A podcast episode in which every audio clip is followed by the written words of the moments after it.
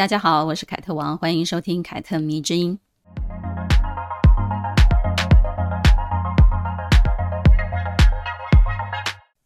普通女孩系列呢，目前已经聊了三集了。很多人说自己因为普通女孩这个主题呢，得到很多的启发跟帮助。有些人呢，还反复听了好几次。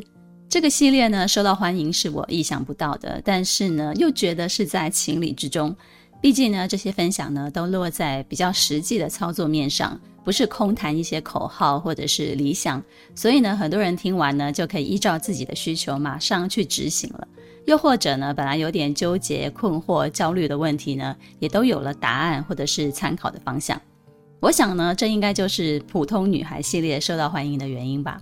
目前呢，呃，闲聊的普通女孩系列呢，总共有三集，而这三集的内容呢，分别是第五十九集《普通女孩如何塑造自己》，聊的是我从小到大的变美思路；第七十三集《普通女孩如何寻找自我》。聊的是关于女性的成长之路，再来呢是第九十四集，普通女孩如何规避人生上会遇到的坑，同时为自己创造价值。之所以开始以普通女孩作为一个标题哦，其实也是从我自己出发的，因为我觉得我自己就是一个很普通的女生，家世背景很普通，学历很普通，能力很普通。长相不敢说普通，但至少不是什么超级大美女的类型，所以呢，才有变美思路可以跟大家聊嘛。我常想啊，其实大家刚开始都是差不多的，都是原厂设定很普通的一个女生，只有极少数的女生呢，她们握有赢在起跑点的好牌，而多数女生呢，都是很普通的牌了。但是为什么有一些女生却可以在人生的道路上越走越不一样呢？拉开了跟其他普通女生的差距呢？这就是普通女孩系列要探讨的一个主题：如何透过自己的努力得到一个还不错的人生。在聊过如何变美，聊过自我成长之路，聊过避坑跟创造自我价值之后呢，这一集我们要聊的其实是一个很重要的东西，就是态度。用什么态度对待自己，其实是一个非常重要的问题哦。它会影响你生活的质量，你的人生顺利与否也会受到影响。一个人活得自不自在，也完全取决于他对自己的态度。很多人觉得哦，自律是很重要的态度，但是其实我觉得自律是一个伪命题。人只要能够不那么自律的话，其实大家更愿意选择的是放飞。根据我自己的经验啦，以及观察身边其他的人呢，以及我说过的那些女性的故事，我得到了一个结论。我觉得，身为一个女人，最重要的人生态度就是对自己诚实以及主动。这两个态度呢，也是我过去在文章当中呢反复强调过的一个重点。两者之间呢，也存在相互影响的因果关系。前不久，有一个读者就跑来问我，他说：“凯特，你有特别写一篇文说明对自己诚实的重要性吗？什么叫做对自己诚实呢？”为什么你说很多女生都活在自我欺骗的生活里呢？我说我没有特别针对这一点去写过文章，但是我很多文章都在强调不要自我欺骗。也许你可以翻翻过去的文章，可以找找看。后来呢，我想啊、哦，这个工程对他来讲是不是太费力气了？一听到要去翻我的每一篇贴文或者是网络的文章，可能就打住了吧。于是呢，我就想了想。专门录了一集来说说这个主题，不是更好吗？不过呢，我还是稍微点了一下那位读者，我就问他说：“那你最近有没有感到什么纠结啊、困惑的问题？说来听听吧。”然后呢，他就跟我讲说：“我发现我男友对我的态度有点怪怪的，以前应该是非常有热情的事情呢，现在却有一点意兴阑珊。我就很想问他，诶，有什么问题呢？但是又觉得是不是自己想太多了，怕自己管太多了。”可能只是他最近工作太累了吧。我说你这种模棱两可的想法跟态度，其实就是在骗自己啊，骗自己啊，是我想太多了。其实他没有，很简单，你可以问问你自己，我想知道他最近为什么怪怪的吗？如果答案是嗯，我好想哦，好想知道哦，那你就把方向对准。我可以在什么时候开口问这个问题？怎么样问才能够表现关心，而不是在管他？想到了之后呢，那你就主动的去关心他，去问他。也许因为这样子，你会得到跟自己先前的假设完全不一样的答案，也可能更拉近了彼此之间的互动，也说不定。我觉得这才是所谓的两性之间的沟通。其实很多女生一直在过自我欺骗的生活而不自知哦，我觉得这是非常危险的。比如很想要这个包包，但是买了以后我这个月就超支了，于是就在那边犹犹豫豫的，一直让这个问题时不时的跑出来困扰自己。比如上面刚刚说的，想要问男友的问题，你的生活一旦这种问题累积的越来越多，而你又花很多的时间在犹豫、思考、焦虑、内耗，那么你浪费的就是你的精神、时间跟你的心力。当你的生活多数都在浪费精神、时间跟心力的时候呢，你自然很多事情都做不好，也下不了决心，也做不了选择了。其实怎么做对自己最好，你自己都知道。但是你可能出于想要讨好别人，想要逃避真正的事实或躲开真正的责任，而选择告诉自己事情不是那样的。嗯，再想一下好了。用这种既不愿诚实面对内心欲望，也不愿意承担代价的态度，企图瞒混过去，糊弄自己。有一位读者呢，是一个准备考研究所的学生。他最近跟我说，自己总是静不下心来念书，但是真的该休息的时候呢，又想到自己书都没有念，于是呢，就感到非常的愧疚。结果呢，恶性循环之下呢，导致他读书的进度呢越来越落后，休息时间呢也没有办法好好的休息。于是呢，我就问他，你是不是该读书的时候想着哇，我好累哦？该休息的时候想着哇，我自己好多书没有念哦，怎么办？而且呢，总是忍不住的想要耍手机呢。他说：“对啊，哎呀，真是糟糕。而且呢，老师跟我说，以我的程度呢，要每天念九个小时的书才能够考上理想的学校。我就问他：你觉得你自己更了解自己，还是老师更了解你？所以呢，我就建议他，你要认清楚现在的处境是什么。你的处境呢，就是我既要念书，也要休息，我也要刷手机。既然你都想要，那么你就把它们通通都安排进去你的生活里。”做这些事情的时候，你要尽情的去做，不要感到遗憾或者是愧疚。找出一天当中最容易集中精神念书的时候，在念书的这个时间段呢，你就要把手机转成静音，或者是干脆关机，让自己可以心无旁骛的进入念书的状态。然后呢，要记得配合作息，需要休息的时候呢，就不要管今天书念得怎么样，饭好好的吃，剧好好的追。刷手机，那就好好的刷；跟男友或者是跟朋友约会的时候呢，那你就好好的去放松。我自己在写不出东西的时候呢，其实我也不会勉强自己坐在电脑前面的，我会很诚实的告诉我自己啊，现在的我就是没有写作的欲望啦。于是呢，我就会起身起来跟我们家的猫玩一下，或者是起来洗洗衣服、浇浇花。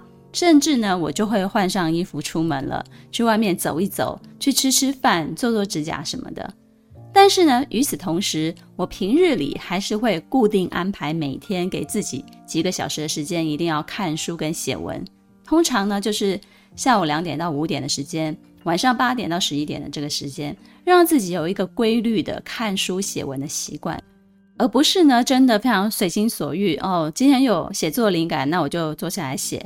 没有，那就不要写，不要完全按照这样子的一个感觉去走，还是要让自己有几个小时其实是固定下来的。说真的，我一直觉得做人呐、我们可以稍微的敷衍一下别人，但是呢，绝对不要敷衍自己。可以稍微的欺骗一下别人，但是绝对要对自己诚实。但是现实生活当中呢，很多人做的却是相反的事情，不敢敷衍别人。却很容易就对自己敷衍过去了，觉得欺骗别人会良心不安，对别人欺骗自己也没有办法容忍。但是呢，对自己好像更容易说谎一点啊。尤其我发现哦，越是常常把你不可以敷衍别人、不可以欺骗别人挂在嘴边的那种人呢，其实就越会敷衍自己，越会对自己说谎，因为他们很多的行为模式其实是出自于我想要让别人觉得我是一个好人而去做。并不是出自于自己真心想要这样子做。比如明明对这个人没有感觉，偏偏还要回复他的讯息，只是因为对方是自己的同事，每天都要见到面，想要在对方心中留下一个很好的印象，讨好，也许也是很多女生的老毛病了啦。其实呢，对自己诚实一点，稍微的顺着感觉走，就可以改掉这个毛病的。然后你要记住，比起被所有人喜欢，让自己的内心哈爽一点。我觉得还是比较重要的。在第九十四集的《普通女孩如何规避认识上的坑，同时为自己创造价值》这一集里面呢，我提出了十种让自己觉得很烦、谈恋爱的时候一定会避开的男人。我单独呢把这一段文字就放在我的贴文里面，然后呢就得到很多的回响。有人就说：“哇，这十种男人筛选下来，没有男人可以选了。”而有人呢觉得只有这十种可能还不够呢。然后呢，也就罗列了几项加进去。当然，也有很多人附和我，觉得这十种男人不管多有钱、长得多帅，都很值得避开。我常常跟我的好朋友威老板在手机上聊天哦。我们最近就聊到他在影片当中鼓励女孩子把自己喜欢的对象条件罗列出来，这样子呢，你就会知道你自己喜欢的是怎么样的人了，也就更容易找到适合自己的对象。结果呢，就有人说。列条件就不是爱情了啊，那就是买卖了。这样子的爱就不纯粹了。这句话就把我们两个都逗笑了。很多人觉得真正的爱情是不谈条件的，或者说应该是无条件爱上对方，这种情况才叫做爱情。多数人听到“条件”两个字，也会主动跟外表啊、财富啊、家世背景等等类似的东西连接起来，并且认为呢，要爱对方的灵魂才是真爱。你都说爱对方的灵魂才重要了。难道优秀的灵魂、三观跟你很接近的，不能是条件选项吗？条件选项只能是物质或者是外表这种东西吗？也未免太狭隘了吧，对不对？也有人说，列了那么多条件，可是对那个人完全没感觉啊，怎么办？那你为什么不能把有感觉作为你的首要条件呢？大家对于条件的认知好狭窄哦。我们一致认为呢，大家一旦听到列条件，就会觉得是非常负面的一种做法。是亵渎了爱情，多数人呢也只会想到物质跟外表这些东西哦。但是大家怕的真的是列条件这件事情吗？恐怕不是哦。大家怕的其实是对列出条件的自己感到厌恶吧。因为会对爱情列条件，好像就是承认自己好像很现实一样。大家怕的是让自己当这个现实的人。但是呢，就算你需要对方的外表或者是物质条件列出来，告诉自己，承认自己需要这些条件，也好过你骗自己吧，骗自己我更重视灵魂来的好吧？因为骗自己的结果就是，如果对方每次约会都跟你 AA 啊，你表面上觉得我是独立女性啊，我答应，但是内心其实觉得自己很亏，长期下去，你就会开始嫌弃对方，羡慕其他的女生有男人替她买单，你觉得？这样子对你就有比较好吗？说到列条件哦，尤其是列关于灵魂或者是三观的条件，还真的不是那么好列的呢。你可以自己尝试看看，不但要对自己很诚实呢，还要对自己有所认识才行的。这种坦然面对内心世界的做法呢，其实也是在训练我们思考，让我们有自己的想法，然后呢，可以顺着自己的意愿去执行。我常说。要坦然面对自己内心的欲望，其实就是这个道理。你对自己越坦然，你就越不会做错选择。后来呢，我们两个人又聊到了对自己诚实这件事情。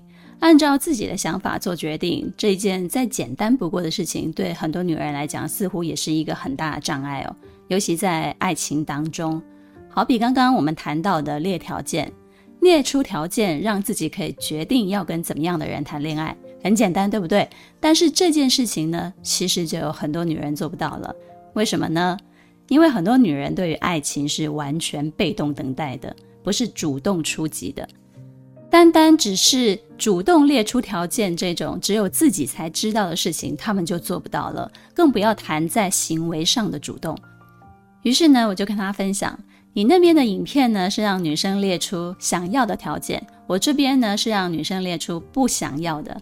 我这里有一个读者留言哦，他留了三十项他想要避开的男人，觉得不 OK 的男人，这就是有自己想法的女生的代表。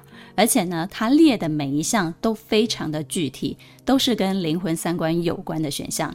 比如呢，脏字不离口，或者是喜欢摔东西的男人，甜言蜜语。口说无凭，总是不愿意透露自己真实想法的男人，任由别人侮辱亲属、挚友与另外一半的男人。你看，随便举这三项，这些雷点其实都是依照他自己的雷区所开出来的条件，而没有一点是跟钱啊、外表啊、跟家世背景有关的。我们常常说三观要一致。这些列出来的条件呢，不管是想要的还是不想要的，其实最终展现的是你自己个人的三观。只有你先了解你自己的三观是什么，你才能够找到三观一致的对象。于是呢，我就把这一位读者的留言分享给韦老板，然后呢，他看完以后就拍手叫好，觉得这个女生真的好棒哦，是一个非常有思想的人。不要看这件事情好像很简单哦。其实有很多人根本就做不到，而做得到的人呢，他们找到合适自己的对象的几率就会更高，婚后的幸福指数其实也会更高哦。然后啊，我们又聊了聊，我就说，哎呀，总是有女人觉得条件列出来之后呢，就没有男人可以挑了。可见的很多女人都是被追了才开始谈恋爱的啊。这个男生追我了，他好像感觉对我很好，哎，人也不坏，那好吧，就交往看看吧。于是呢，因为对自己也不够坦诚，谈了恋爱也就很容易没有停损点，总是在不断的下修底线，想要的跟不想要的都不敢去面对，真的很容易遇到渣男呢。然后他就说：“对啊，想要的不敢列出来，列出来之后呢，又怕找不到，也怕被人家说，哎呀，你好现实哦。为何女人对于自己想要的，就是不敢去面对、去确定，也不敢争取呢？哎。”真的是这样子诶，怕东怕西的，我们到底在害怕什么呢？对自己诚实，不欺骗自己，这么简单的事情，却经常难倒我们女人哦。更不用说要主动想到这件事情了。如同我说的，在爱情当中呢，女人其实更擅长的是被动。很多女人以为的爱情，其实都是被爱。所以呢，一个男人只要追一个女人的时候呢，只要对她足够好，几乎没有拿不下的。你自己仔细的想想看，你问他喜欢对方什么呢？想了半天也只会说，嗯，他对我很好，嗯，就是这个答案。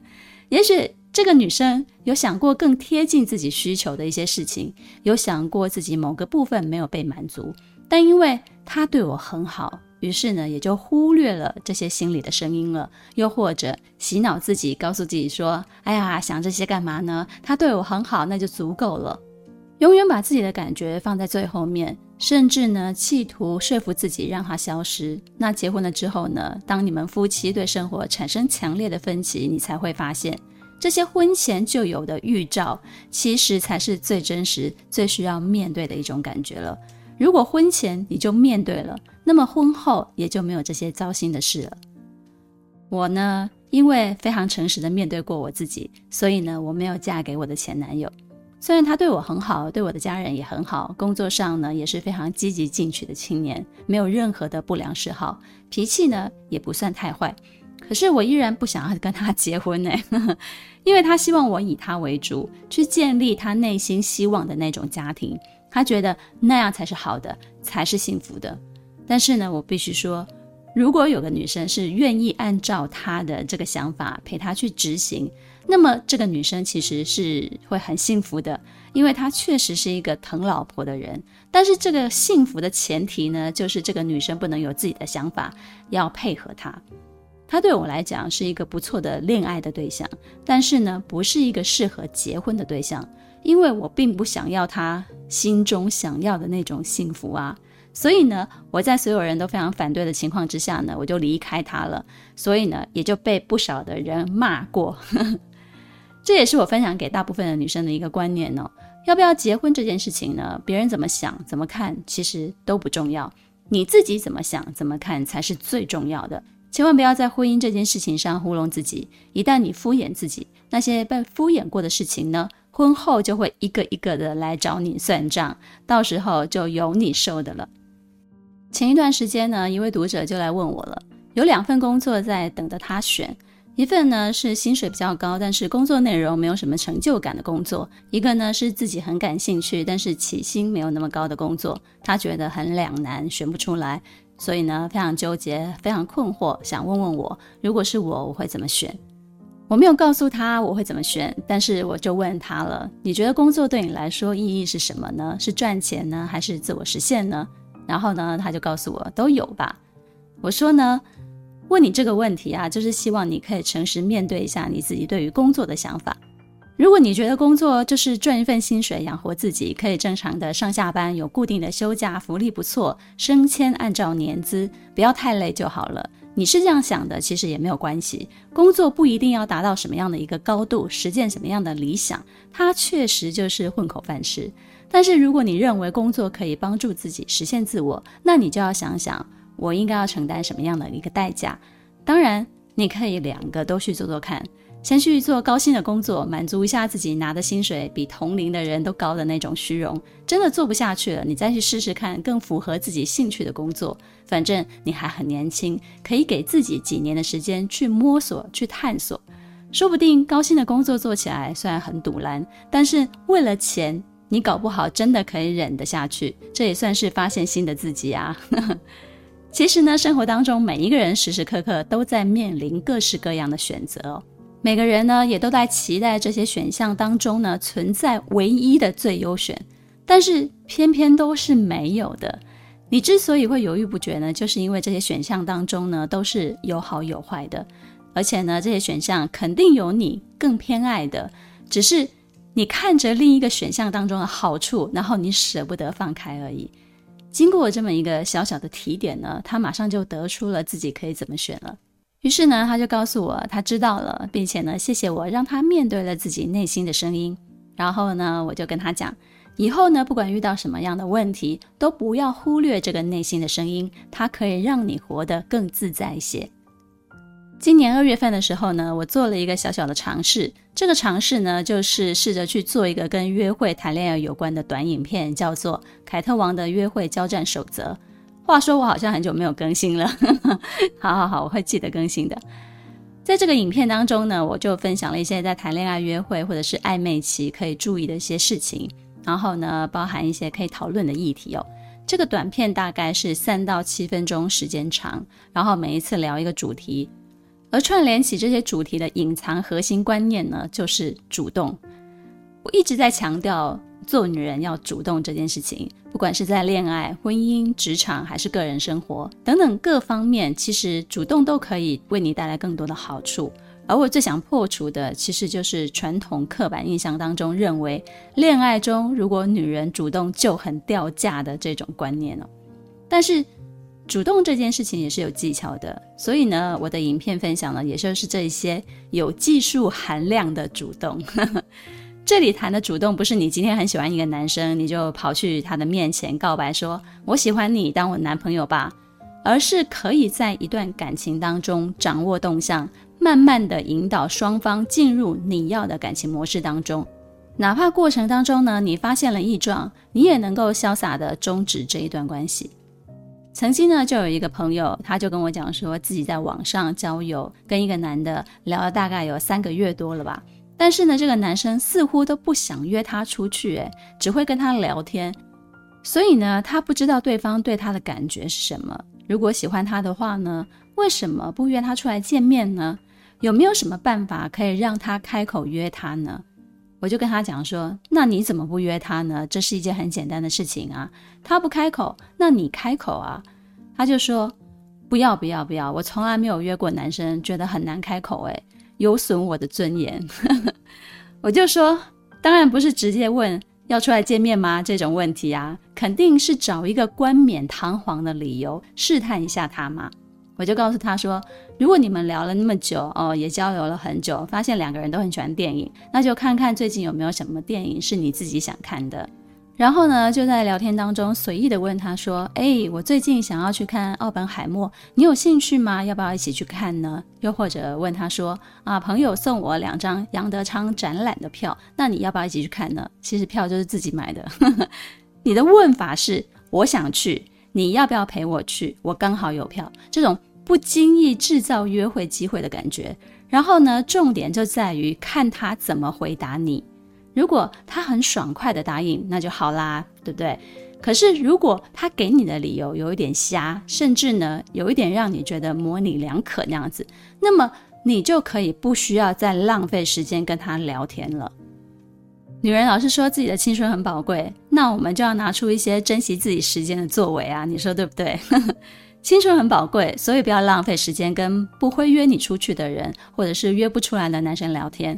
然后呢，该分手就利落一点分手，不要给对方耽误你的青春的机会，好好的珍惜你自己的青春，好吗？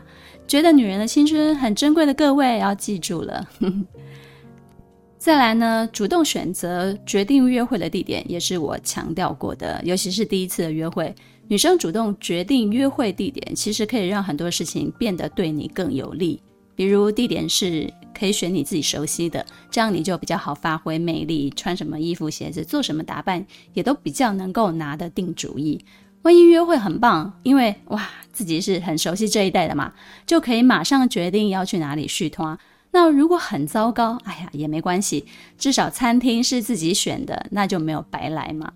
如果是对方选的地点，那我劝你最好也是提前了解一下地理位置，或者是这个餐厅吃什么菜，怎么点菜，附近有什么其他地方可以去之类的。要知道搭乘什么样的交通工具，需不需要转乘等等的。